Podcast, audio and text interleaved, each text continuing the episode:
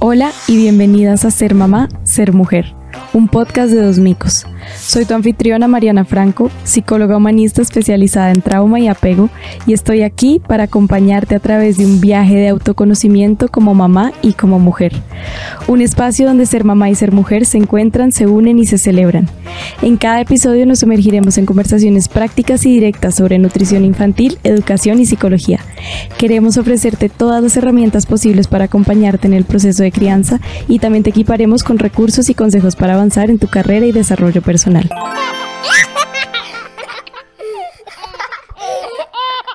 En el día de hoy tenemos a Gabriela Hermida como invitada. Ella es psicóloga de la Universidad Javeriana con 33 años de experiencia en trabajo clínico, especializada en trauma y prevención de violencia sexual. Ella trabaja con parejas y familias, es mamá de tres hijos y abuela de ocho nietos. Tiene una empresa llamada Desafíos de Hoy, donde hacen certificación para colegios en prevención de abuso sexual y ofrecen talleres y espacios que promueven el crecimiento y el bienestar para vivir una vida plena y significativa. Bienvenida, Gaby, a este espacio. Muchas gracias por la invitación. Eh, pues qué rico poder ayudarlos y aportar en estos temas eh, pues que son tan importantes para la prevención en las familias y para los chiquitos. Sí, claro que sí, qué rico tenerte y sobre todo en este tema que es tan doloroso que ocurra en un niño en una familia. Bueno, cuéntanos un poco primero de tú qué haces, a qué te dedicas. Bueno, pues yo eh, soy psicóloga clínica, trabajo con mi formación es sistémica, entonces trabajo con eh, personas de todas las edades. Eh, durante toda mi vida tuve un fuerte muy, tuve mucho trabajo con niños, pero en la pandemia me quedé trabajando solo virtual y entonces pues ya no estoy atendiendo niños, atiendo muchas parejas y personas adultas, algunos que han vivido historias de trauma, algunos que han vivido historias de abuso sexual, pero también tuve la experiencia de atender agresores, con lo cual pude tener una, una visión muy global y muy integrada de lo que es la problemática del abuso sexual desde la perspectiva de la víctima, desde la perspectiva del agresor y desde la perspectiva de las dinámicas familiares que la favorecen de alguna manera.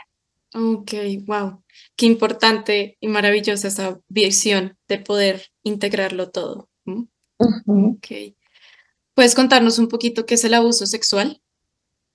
Pues mira, eh, el abuso sexual es cualquier tipo de acción en la que hay un desnivel de poder y hay un componente sexual entre medio. Puede ser con contacto físico, sin contacto físico, y que tiene la intencionalidad de eh, estimular ya sea al agresor o a la víctima. Entonces hablamos de abuso sexual de una manera muy amplia. Entonces cualquier tipo de caricias, tocamientos, acercamientos, eh, besos, eh, penetración anal, vaginal, oral. Pero no solo esto, sino que em, también hablamos de un abuso sexual en el que la víctima no es tocada, pero está siendo expuesta a contenido sexual inapropiado para su edad o para su momento de desarrollo. Entonces, antes hablábamos, por ejemplo, de niños que observaban em, tener relaciones sexuales a adultos o niños que eran expuestos a material de pornografía. Mm. Hoy en día tenemos muchos niños que son víctimas de un abuso sexual donde no hay un culpable, por decirlo así. Y mm. son estos niños que acceden a material pornográfico eh, a través de las redes sociales o de los dispositivos electrónicos, donde nadie tuvo la intencionalidad de que lo hicieran, pero que los niños, por estar utilizando este, estos dispositivos sin control parental, han estado expuestos a eso. Bueno, contigo compartimos un caso mm. este, eh, que conocimos de un, niño que eh, vio inclusive a uno de sus papás teniendo relaciones sexuales en un video. Entonces, eh, pues ese niño se considera que es una víctima de abuso sexual. ¿Quién es el culpable? Pues los adultos que no cuidaron que él no accediera al dispositivo, pero en realidad nadie tuvo el objetivo de hacerlo y de estimularlo sexualmente. Entonces tenemos algunos casos donde hay un, eh, una intencionalidad y otros donde accidentalmente el niño queda expuesto, pero siempre hablamos del el impacto emocional que tiene el haber eh, observado estas cosas que para las cuales él no estaba preparado. Ok, wow. O sea que se considera que el abuso sexual siempre interfiere con un proceso de desarrollo evolutivo natural. Em, en algunas ocasiones, pues también hay obviamente eh, adultos, pero creo que entiendo que el programa está más dedicado a hablar en temas de prevención de abuso sexual infantil. Sí, sí, sí. Y es súper importante esta diferenciación que haces porque como que se está empezando a reconocer socialmente el abuso sexual, pero desde esa perspectiva de hay alguien que vino y me agredió, me hizo daño, pero este otro ámbito donde hablas de que acceden a material pornográfico o que ven a alguien tener relaciones sexuales y no estaban preparados, es muy pues es bueno saber lo que también hace parte dentro de la categoría de, abuso sexual. Claro, es tan importante, Mariana, que antes decíamos que em, muchos niños eran víctimas eh, en la infancia pues de estos, de, este, de estos comportamientos abusivos, pero hoy en día podríamos decir que casi todos.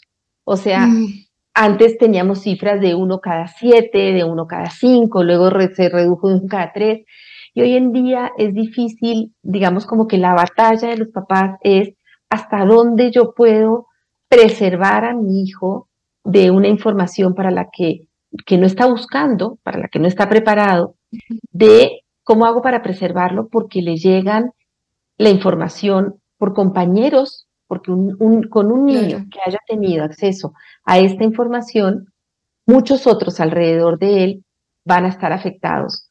Em, y entonces, pues tú ves que hay niños con una información sexual totalmente inapropiada, desajustada para su edad, por lo que los compañeritos han visto, han vivido a lo que han estado expuestos y eh, le cuentan a los otros. ¿no? Claro. Entonces, es el caso donde uno dice, este chiquito de cuatro o cinco años, ¿de dónde sacó esa información? Pues de un amiguito que fue y le enseñó algo que él vio o que él vivió o que a él le hicieron. Ok, vale. ¿Cómo podríamos identificar eh, estos, un tipo de abuso si tenemos un niño que fue abusado o que ha estado involucrado en estas conversaciones o incluso ha llegado a, consumir alguno de estos contenidos? ¿Cómo podemos identificarlo en nuestros niños? Mira, lo primero es cuando en los comportamientos sexuales propios de la edad se exacerban. Entonces uno sabe que eh, a medida que los niños van creciendo, pues van teniendo comportamientos sexuales propios de la edad, descubren sus genitales, los comparan, eh, saben que las niñas y los niños son diferentes, le hacen preguntas a sus papás de tú por qué tienes pelos y yo no, tú por qué eh, tu pipí es tan grande y el mío no, bueno, porque mi hermanita no tiene. Ese tipo de cosas que son naturales en los niños de preescolar se les vuelven una cosa recurrente obsesiva y con ansiedad. Entonces se exacerban comportamientos que son esperables para la edad. Y empieza a estar el niño como preocupado de manera excesiva en esos temas. Lo segundo, cuando aparecen comportamientos que no son propios de la edad. Entonces, un niño, por ejemplo, de cuatro años que te habla de sexo oral, pues los niños no se les ha ocurrido eso. O cuando dicen que por qué, eh, o sea, sexo oral, sexo anal, o cuando tienen una información que uno dice, esto de dónde lo sacó, dónde lo vio, no es propio de su edad. Y lo tercero, cuando aparecen comportamientos que no son adecuados para ninguna edad. Es decir, cuando hay violencia, cuando hay em, amenazas, cuando hay chantaje, cuando un niño dice cosas como, si tú no dejas que yo te chupe tu pipí, entonces dejas de ser mi amigo, o no te presto el balón, o no te invito más a mi casa. Entonces, en esas tres, de esas tres maneras podemos identificarlos. Digamos que hay otros eh, indicadores que son menos específicos, que podrían estar relacionados y que cuando descubrimos un caso, empezamos a hilar fino y a decir, ah, claro, el niño se empezó a orinar, es decir, perdió control de esfínteres, o se empezó a hacer popó cuando ya controlaba, ¿cierto? O em, tuvo más pesadillas en esa época, porque fíjate que uno es natural que los niños a los cinco años más o menos empiezan a despertarse en la noche, a tener interrupciones del sueño, a tener pesadillas y querer pasarse a la cama de los papás. Sí. Y cuando descubrimos que ese niño en esa época estuvo eh, siendo expuesto a algún material pornográfico o estuvo siendo abusado directamente por alguien, uno empieza a atar caos, porque las pesadillas no son exclusivas del abuso, ni la pérdida de control de esfínteres son exclusivas del abuso, pero muchas veces sí están asociadas. Ok, vale. O sea, sería como también tener esa curiosidad como mamás de si esto cambió, em, empezar a explorarlo un poco más.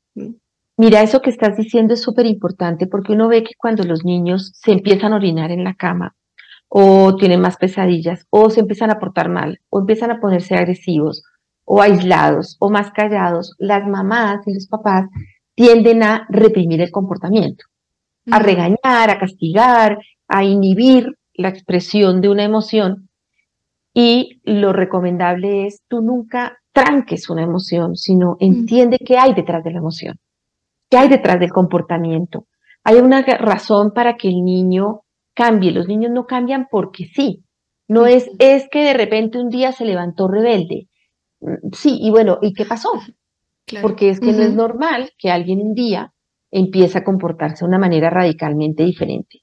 Entonces, o le pasó algo, le hicieron algo, en el colegio está incómodo, pasó algo con su hermanito, con la cuidadora, con, ¿no? Inclusive hay casos donde personas muy cercanas de la familia, donde uno dice, bueno, esto en realidad no sería un abuso sexual de salir a denunciar, pero sí es un comportamiento sexualmente abusivo, inapropiado o inclusive abusivo. Por ejemplo, una mm, abuela, tengo casi todas las semanas alguna, eh, em, ¿cómo se dice?, eh, duda de, papás sobre casos que son así, de, es que yo no sé si la está abusando.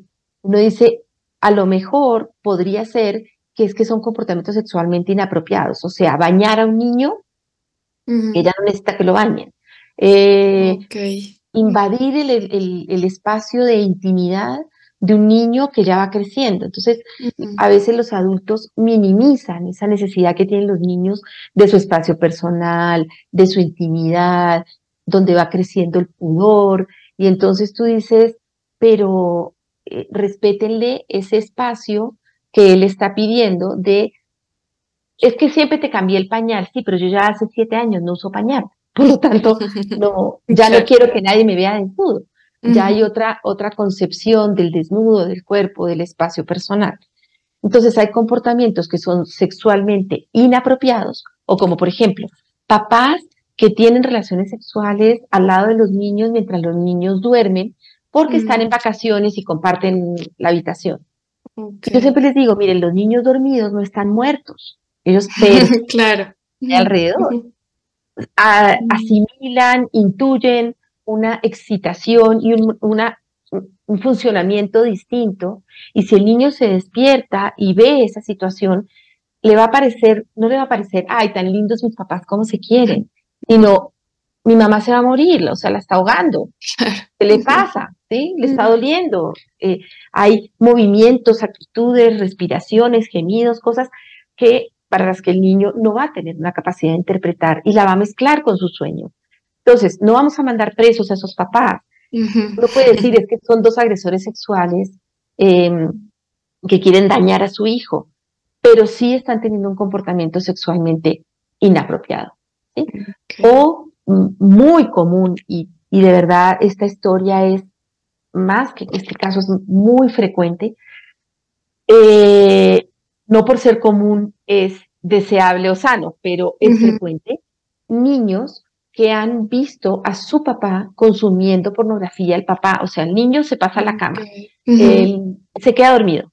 Y el papá ve pornografía y generalmente el que ve pornografía se está autoestimulando, se está masturbando, en fin, está excitado.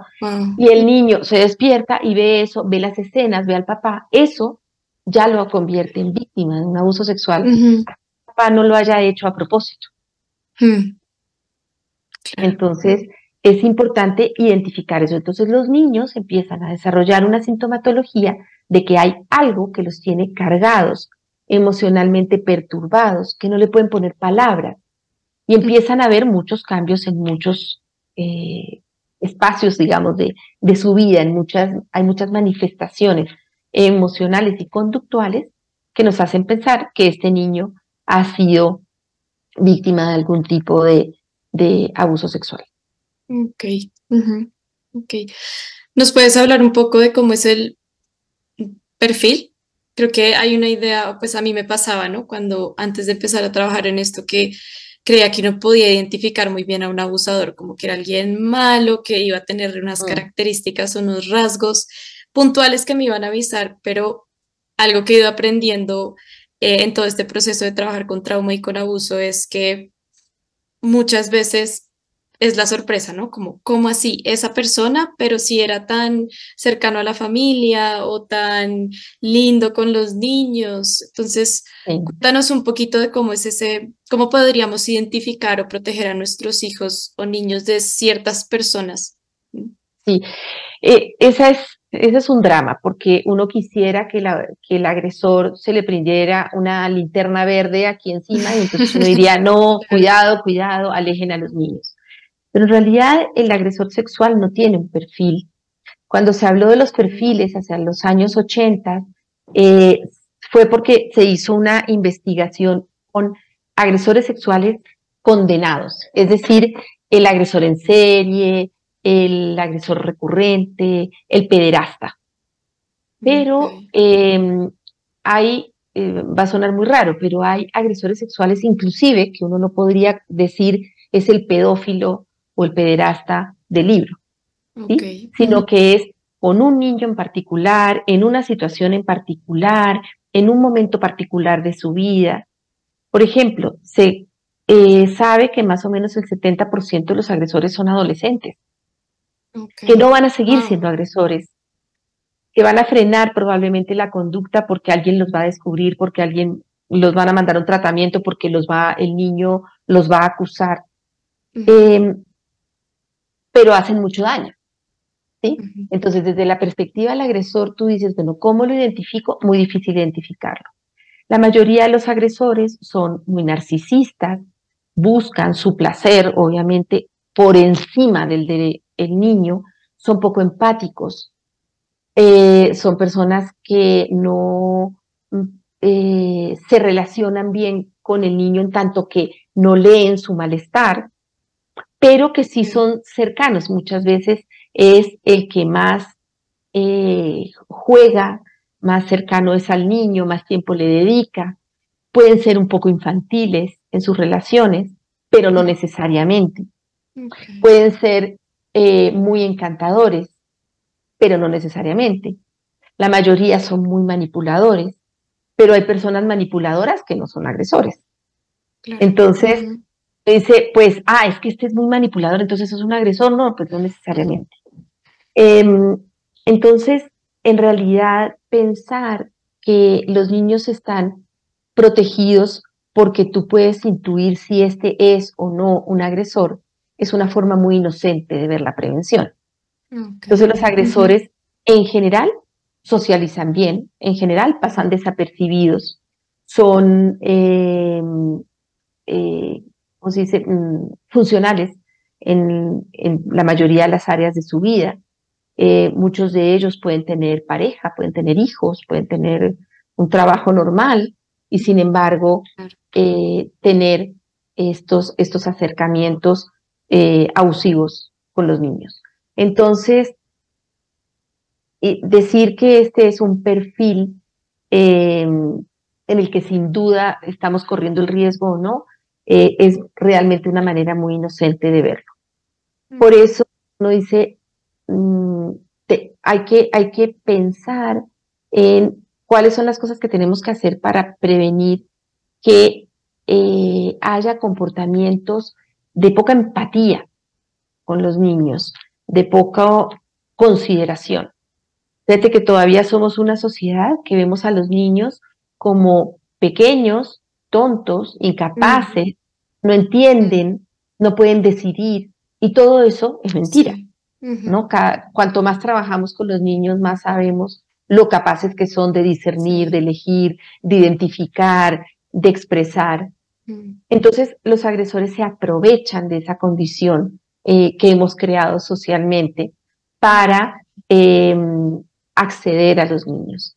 Entonces, el, lo que sí podemos decir es que el agresor eh, tiene una excitación con un niño, lo cual lo hace muy inadecuado.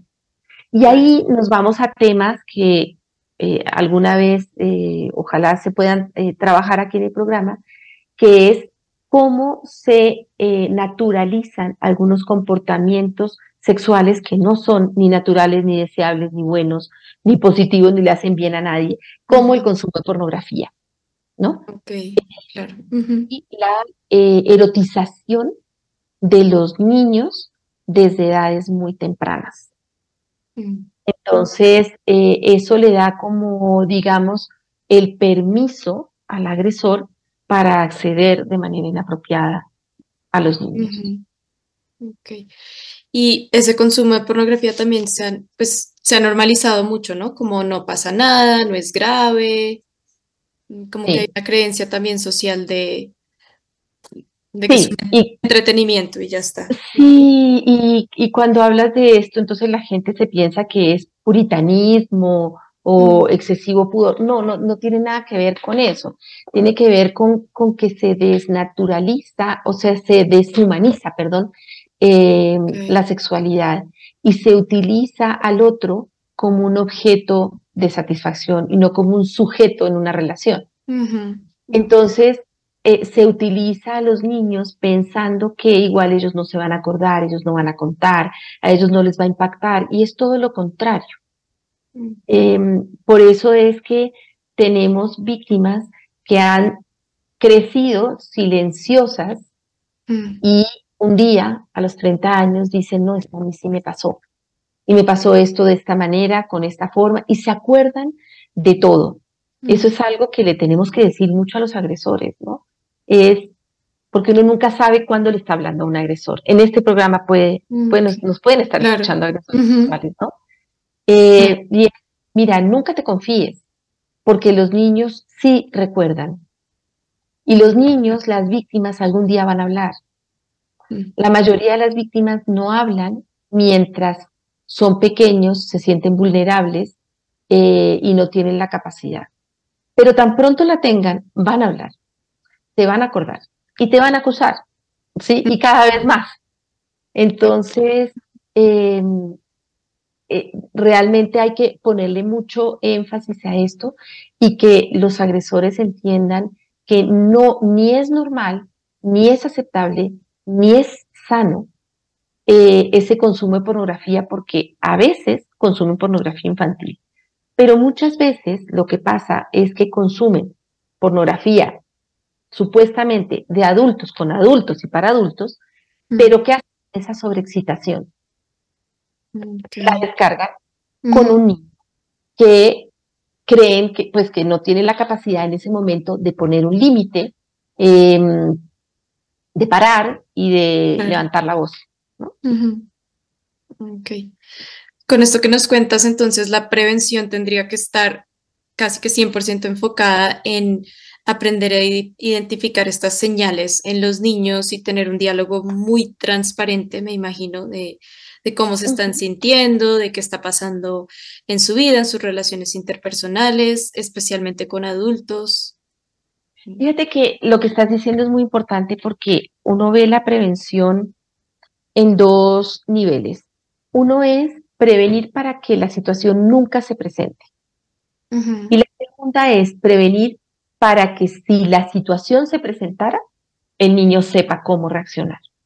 Mm, Entonces, son dos niveles. El primero, que es como el más básico, es el crear ambientes seguros para los niños. ¿sí? ¿Cómo se, se, crea un ambiente seguro para los niños? No es solamente protegiéndolos, cuidándolos y diciéndoles que nadie te toque, sino teniendo una mirada muy integral de lo que es la prevención. Entonces, en un espacio de prevención se minimizan las posibilidades.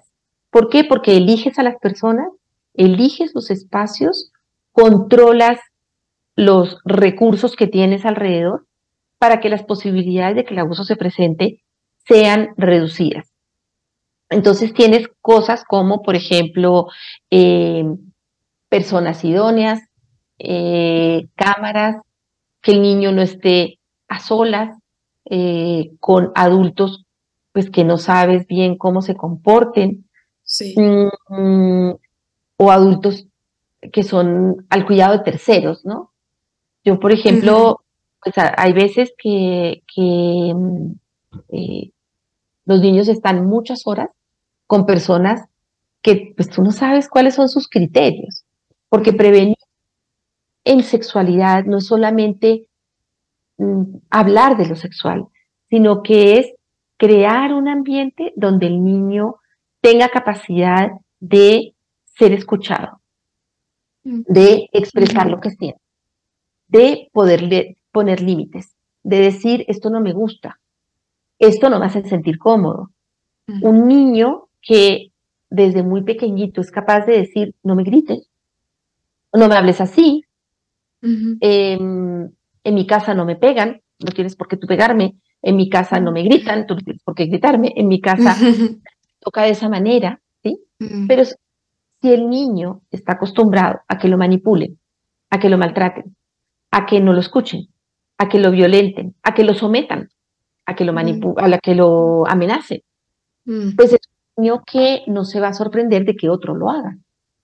Yo siempre le digo a los papás, tú le tienes que decir a tu hijo, y, para, y esto es muy grave, es, a ti nadie te puede hacer algo que ni siquiera yo te hago. Mm, ¿Sí? Pero entonces, pues tú tienes que ser absolutamente cuidadoso de qué es lo que haces. Porque si tú le dices al niño, es que si haces eso no te quiero, o haz esto, así yo te doy un premio.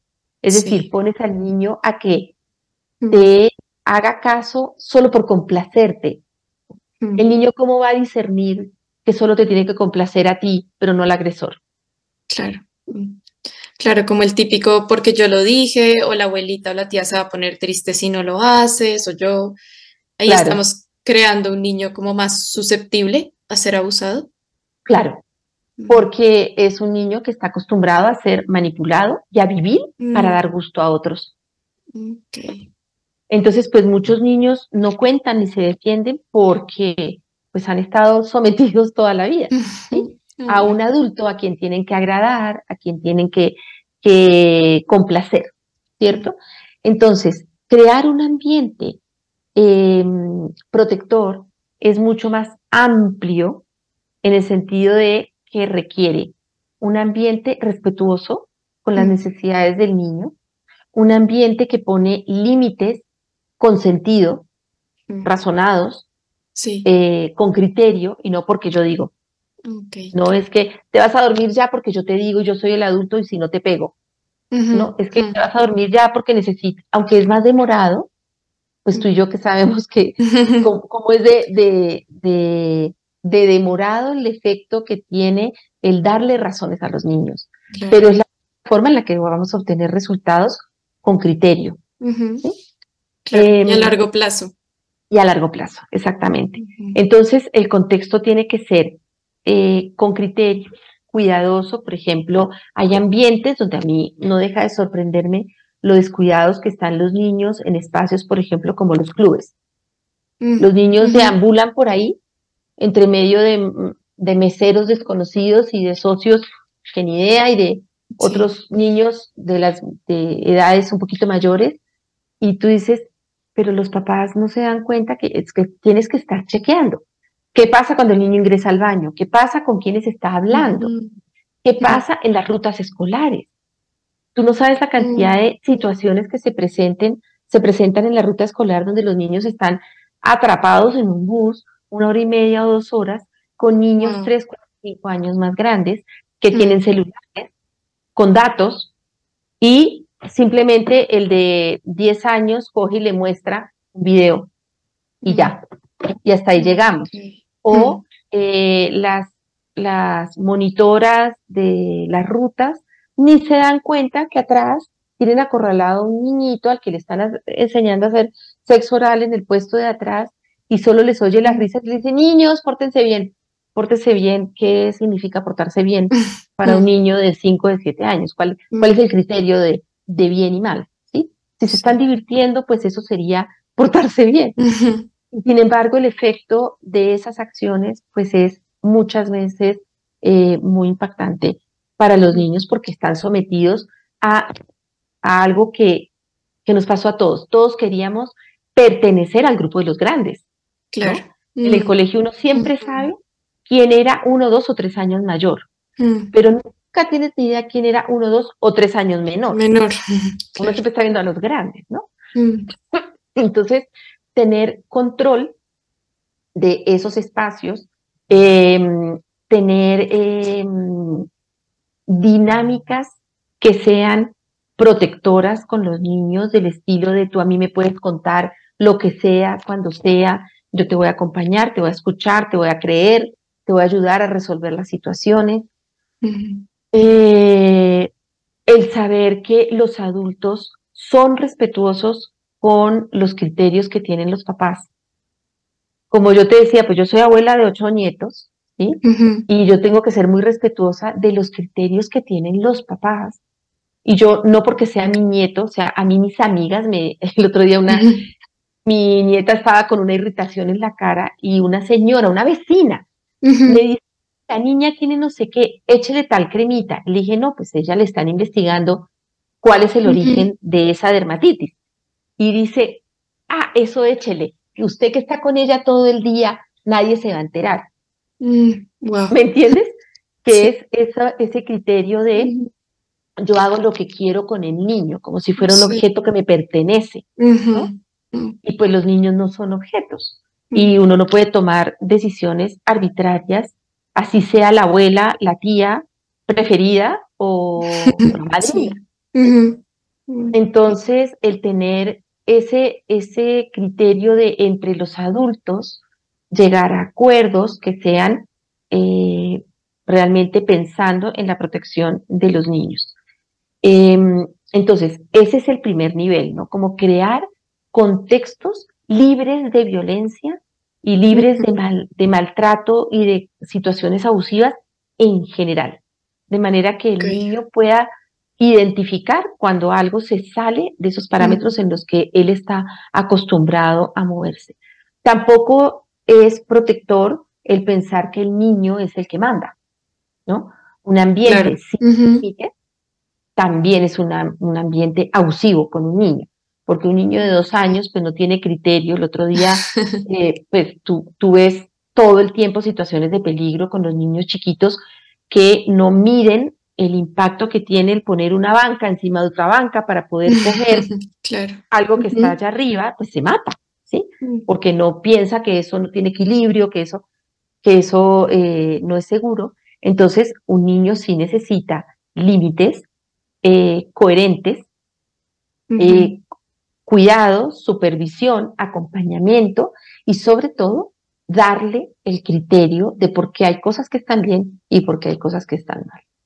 Y el segundo nivel es que si un niño crece en un contexto así, si la situación abusiva se presentara, él tiene que tener herramientas para identificar cuándo algo es abusivo.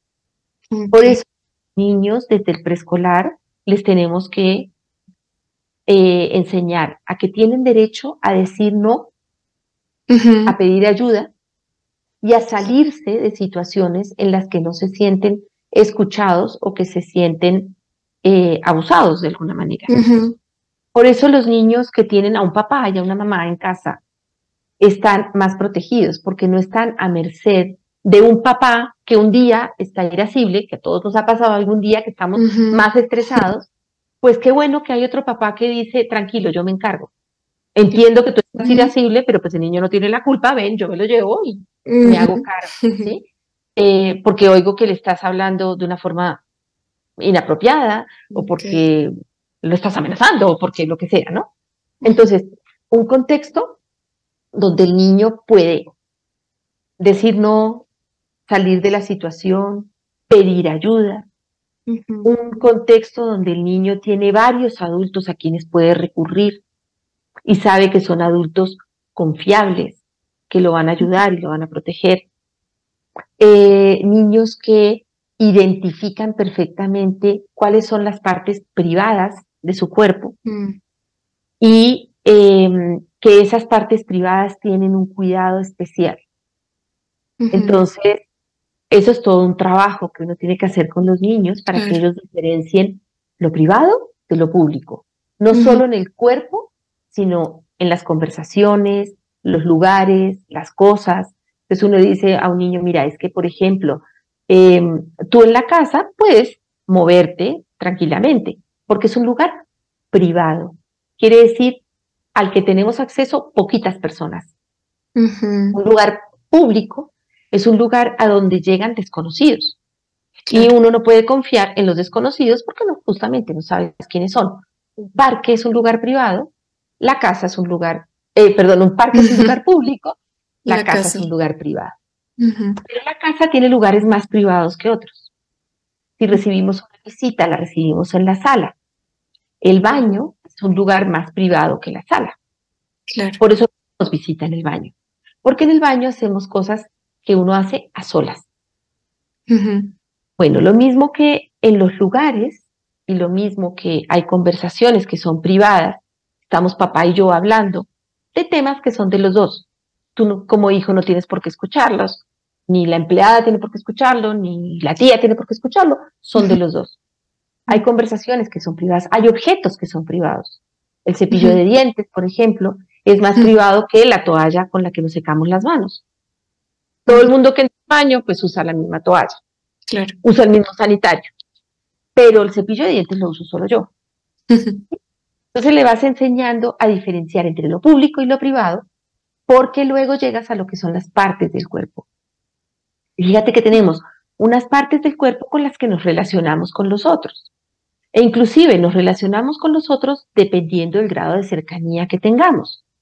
Si es un desconocido, alguien que nunca has visto, tú le puedes decir hola, buenos días, pero tú no te le tiras a darle un abrazo y un beso. Mm, mm. Pero además hay gestos que son propios de relaciones. Entonces, es distinto el abrazo que tú le das a tu papá al que le das a un amigo, al que le se dan entre los esposos. O los besos que le da un papá a un hijo es distinto al que le dan un amigo a su amiga, al que le da em, un esposo a su esposa. ¿sí? Entonces, son gestos que manifiestan cosas diferentes. Entonces, todo esto no es que te vas a sentar un día y echarle todo el rollo al niño, sino que es todo este proceso de acompañamiento, de ir expresándole, de ir dándole criterios todos los días. Entonces tú le enseñas al niño a diferenciar las partes privadas de las partes públicas. ¿Cuáles son las partes privadas? Las que cubren la ropa interior, las que se cubren con el vestido de baño, porque tú no sales a una playa con tus partes privadas expuestas. O no en Colombia al menos. sí, sí, Eso es una buena forma de, de explicar. Por lo tanto, ya sabemos que el niño tiene derecho a decir no, salir corriendo, pedir ayuda, saber cuáles son los eh, adultos de confianza, identificar las partes privadas y entonces tú le tienes que decir, nadie tiene por qué mostrarte tus, sus partes privadas, ni pedirte que se las muestres. Nadie tiene por qué tocarte tus partes privadas, ni pedirte que se las toques.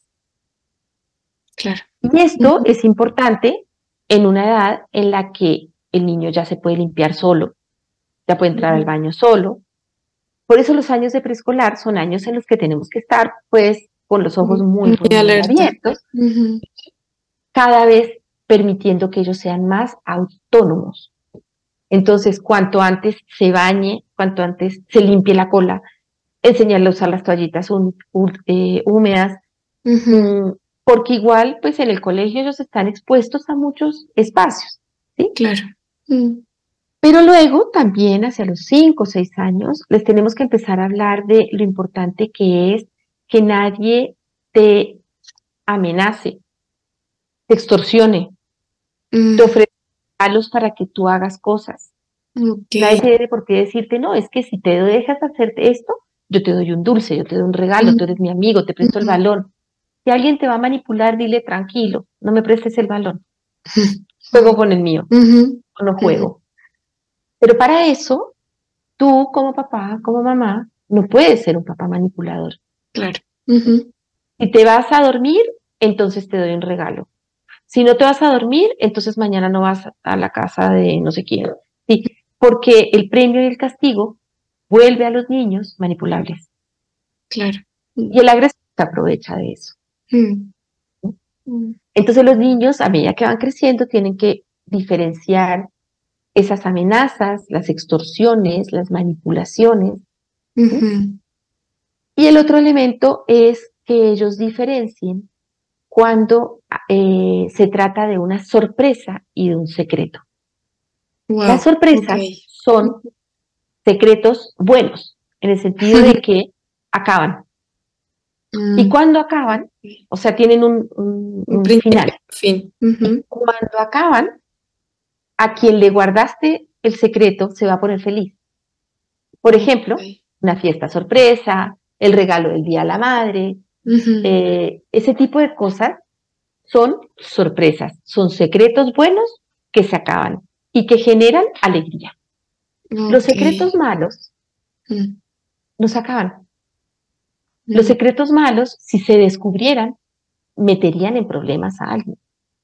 Los secretos malos te hacen sentir raro, mm. incómodo, con miedo o culpable. Por lo tanto, un secreto malo tienes que salir corriendo a contarlo.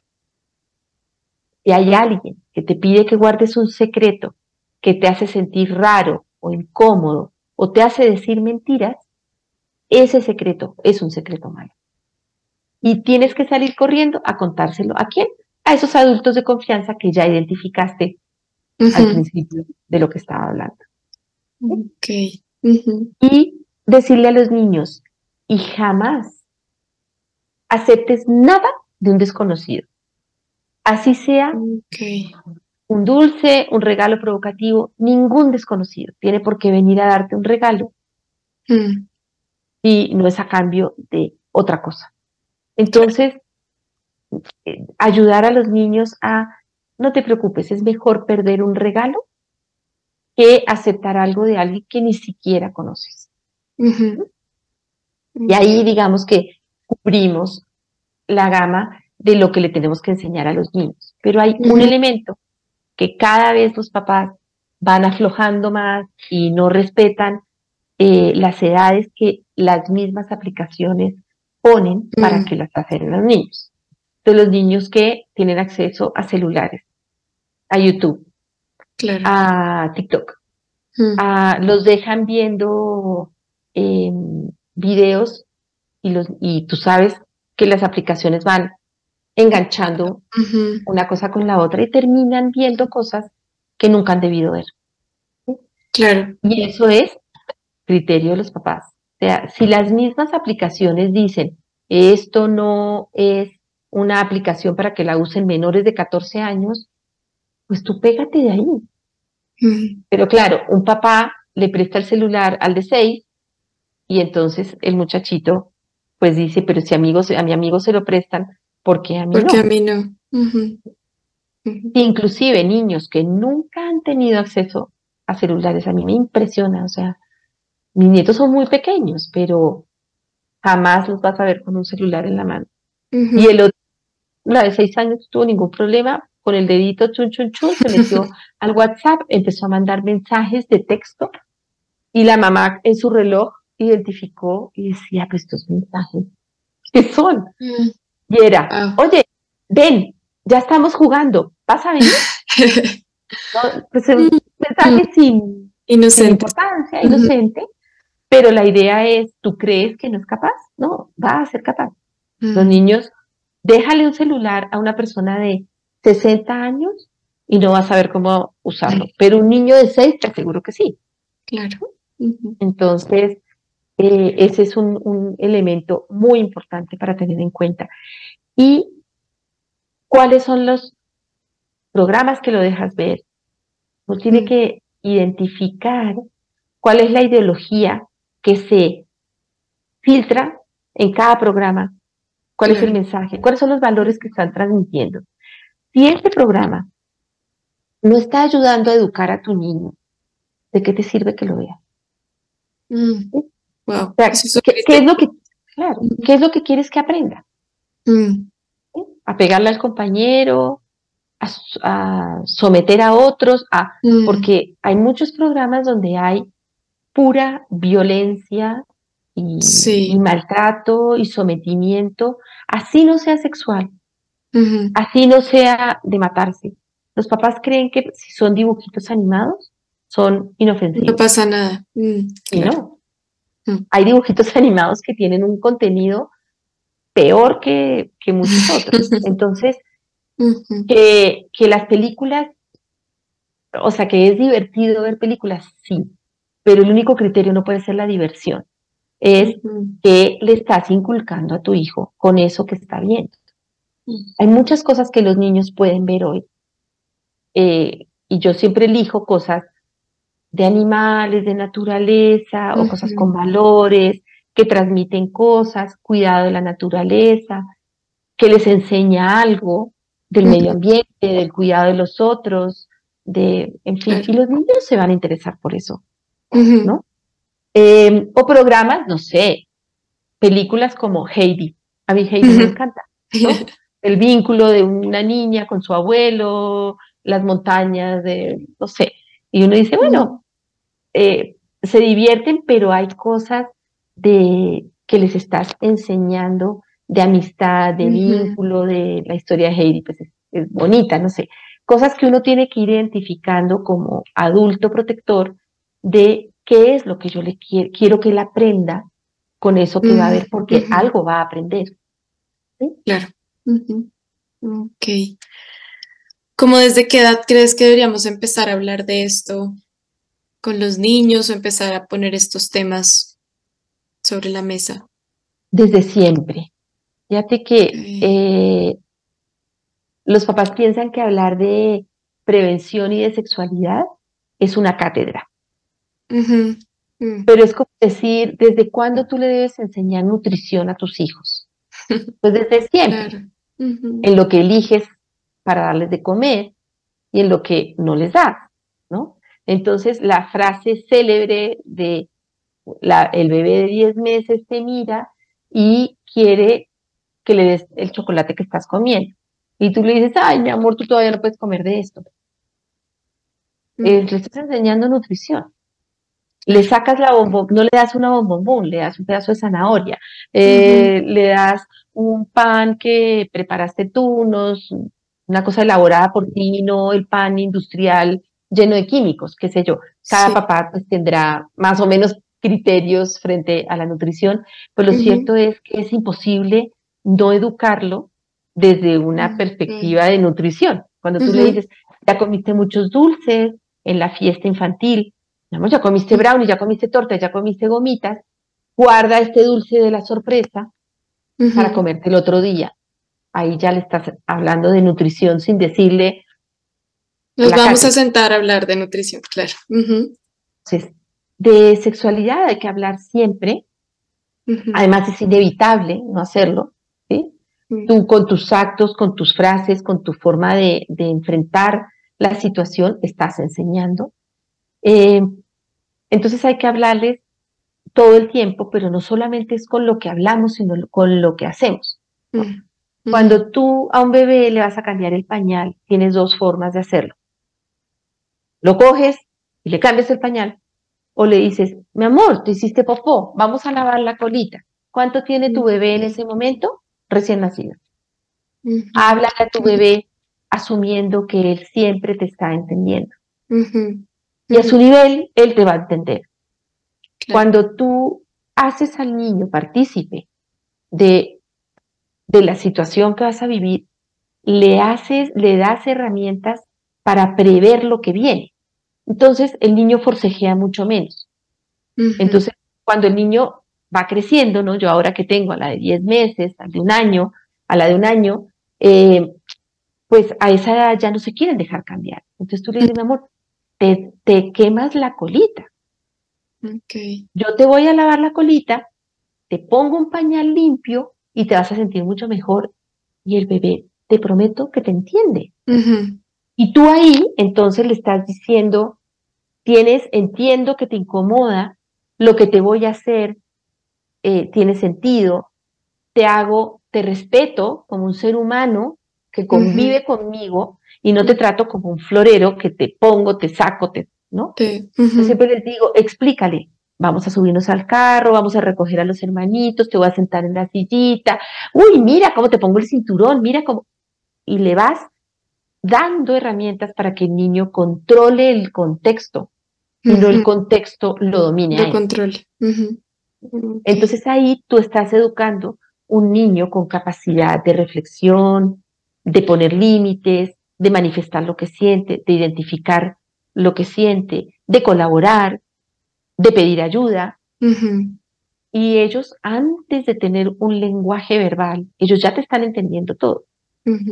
Impresionante, es muy divertido uno tener niños pequeñitos alrededor porque corroboras una y otra vez cómo te entienden. Entonces, ¿desde cuándo hay que hablarles? Desde siempre.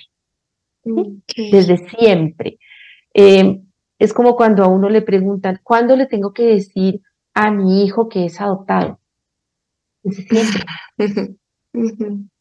De manera que no sea una sorpresa. Ocho años o a los 15, cuando los papás dicen, es que todavía no le he dicho nada, pero ¿cómo que todavía no le has dicho nada? historia es parte de él, ¿no? Entonces, desde siempre. ¿De qué manera? Pues a medida que van creciendo, uno les va dando más y más y más información. Lo cierto, sí, es que nunca podemos pretender que el niño sea el que se autoproteja. La prevención siempre tiene una, una parte que es desarrollar herramientas de autoprotección para que el niño identifique y pueda protegerse. Pero no podemos confiarnos de eso. Hay otra parte que la tiene que hacer el adulto, que es creando ambientes protectores y ambientes libres de cualquier tipo de violencia. ¿Qué tan común es este tema de abuso en las familias?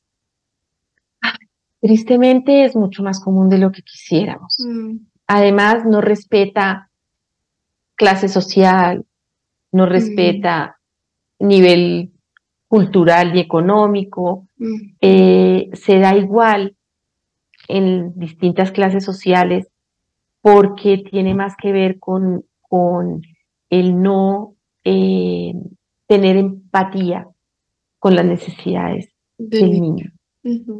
Entonces, eh, pues es mucho más frecuente de lo que quisiéramos. Y ahora, con la facilidad que hay de los medios virtuales, pues el abuso va en aumento. Es muy triste que nunca es suficiente lo que hagamos, porque a pesar de todo lo que hacemos, el abuso no solamente no baja, sino que sube. Porque hay distintas formas de abusar de los niños, cada vez más sofisticadas y menos fáciles de controlar por el adulto. Entonces, al niño se le abusa de múltiples eh, maneras a través de los mensajes, de las de los videos, de, de la del crearle a los niños necesidades que no son propias de ellos. Entonces tú ves mm, la forma en que le celebran los cumpleaños a los niños. Uno dice, le están creando necesidades que no tienen.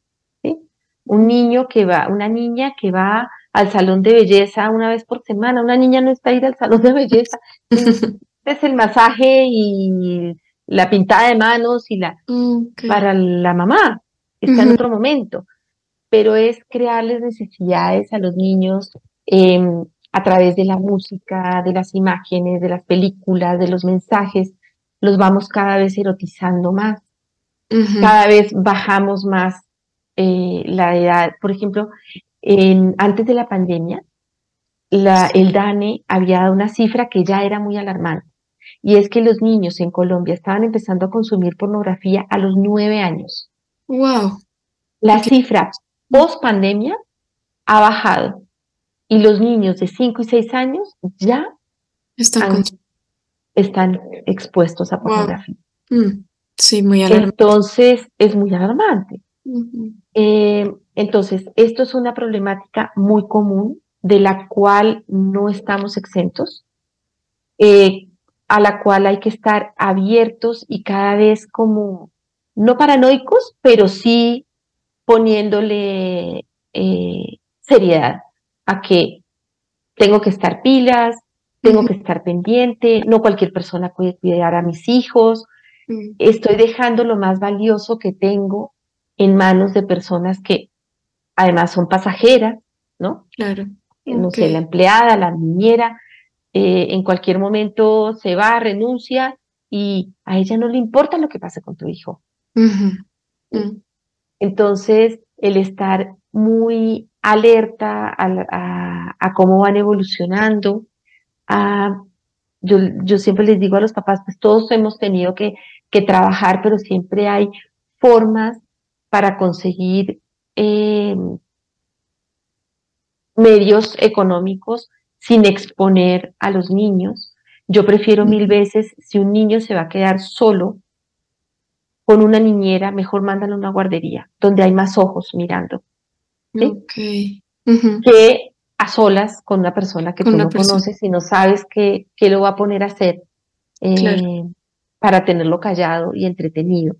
Tener cámaras, ¿no? Es muy importante desde la mentalidad del agresor, saber que está siendo observado es muy importante, porque a los, los agresores necesitan que tener em, como un, espacios contenidos donde tú les digas, te estoy mirando. lo que hagas me voy a dar cuenta.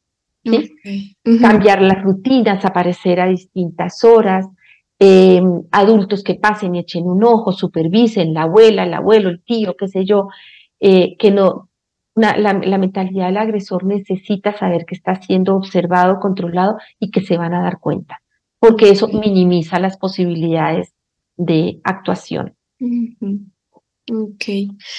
Gaby, y si ya ocurrió, lamentablemente, alguna de las que está escuchando esto se encuentra con esta situación de que su hijo su hija ya fue abusada, ¿qué recomiendas que deberíamos hacer como inmediatamente y luego ya más a largo plazo para seguir acogiendo o acompañando esto?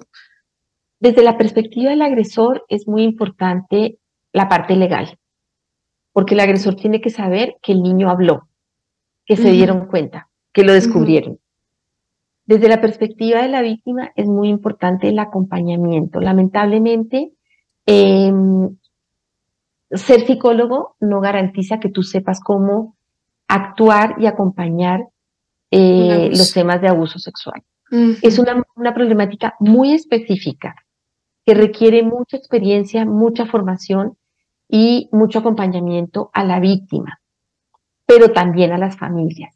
Acompañar a los papás de la víctima para mí es todavía más importante que acompañar a la víctima porque los papás son los que le infunden miedos, culpas eh, e inseguridades. Es muy importante la orientación a los papás.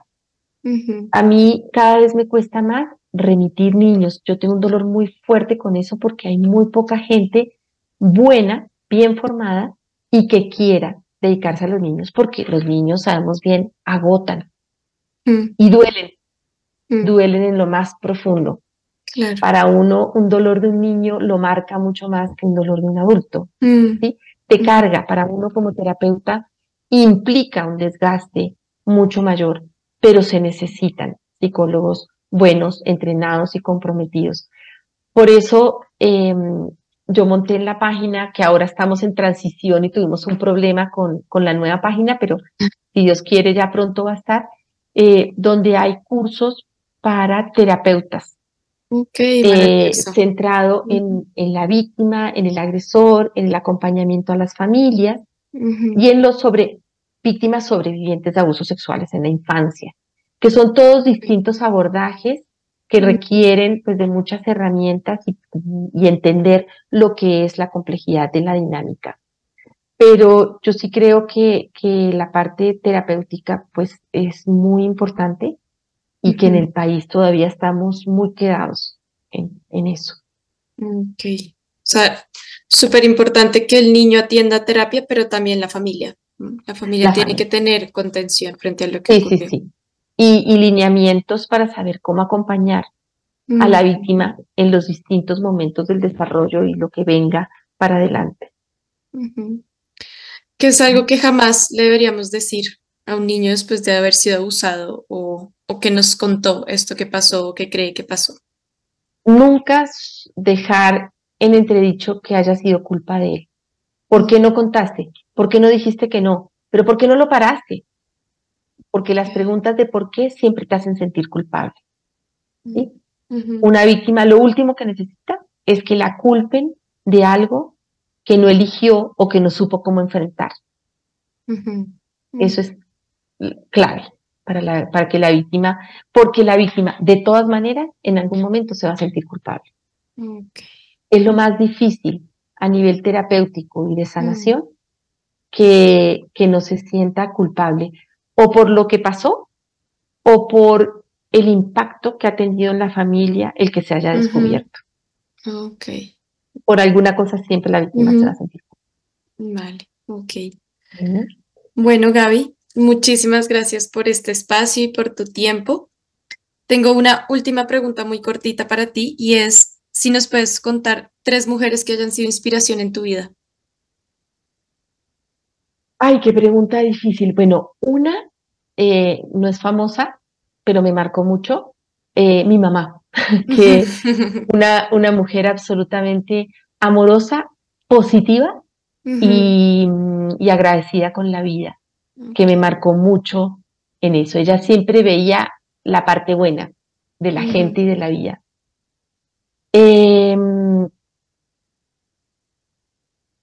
otra mujer, eh, pues yo soy una persona muy creyente, este, y pues a mí siempre me inspira eh, el, la, la, fidelidad de, de, la Virgen y la, la, acogida, la capacidad de, de acogida.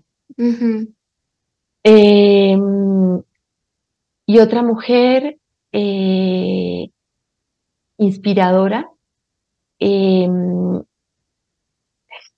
borra el nombre, que sobrevivió a...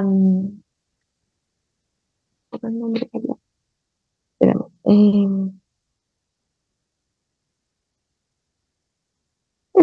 bueno, no fui capaz de acordarme el nombre. Este, que eh, eh, sobrevivió eh, al, al holocausto. Em, ay, Dios mío, lo tengo borrado, bueno. Eh, y ha sido eh, pues una fuente de, de, inspiración para muchas sobrevivientes de violencia.